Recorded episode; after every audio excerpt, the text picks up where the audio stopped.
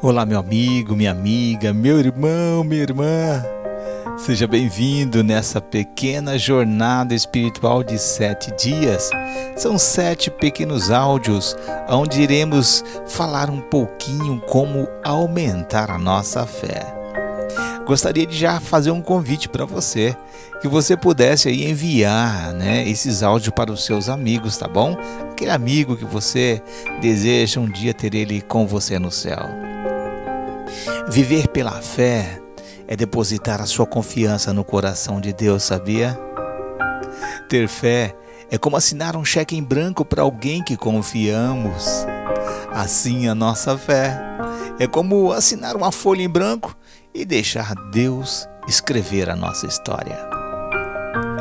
Disse Jesus certa vez: Venha e então Pedro saiu do barco e andou sobre as águas e foi na direção de Jesus. Que legal, né? Mateus 14, 29 vem trazendo essa história maravilhosa da fé que Pedro teve em Jesus. Pedro, após ouvir a voz de Jesus, ele acreditou. Ele saiu do barco e começou a caminhar sobre as águas. Apesar da tempestade, do vento forte, é necessário continuar a acreditar. Muitas pessoas simplesmente não querem crer, decidem não ver, não confiar e não esperar. No entanto, nunca eles irão experimentar o milagre de Deus. Ah, meu amigo, minha amiga, você é uma pessoa de fé? Você realmente acredita Muitos pensam que a decisão de crer é simples para todas as pessoas, mas isso não é verdade. Até dizemos você só precisa crer. O problema é que não é assim tão fácil e muitas pessoas realmente não conseguem crer.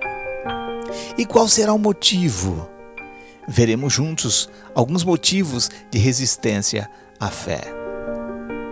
Alguns têm problemas na formação familiar ou educacional, problemas de crise existencial, problemas de desilusão espiritual, problemas afetivos, problemas de confiança e outros.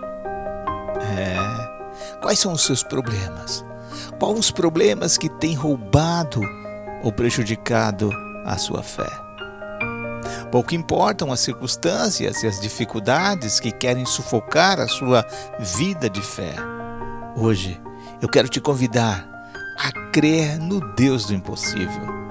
Nunca desista de acreditar, pois é a única forma de viver o milagre que o Senhor tem preparado para você nesse dia.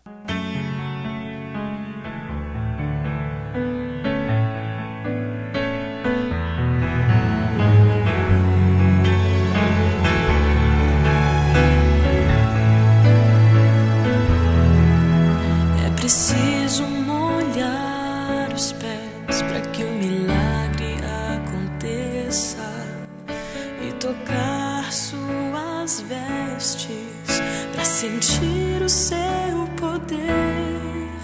É preciso erguer bem alto o machado para que o sacrifício apareça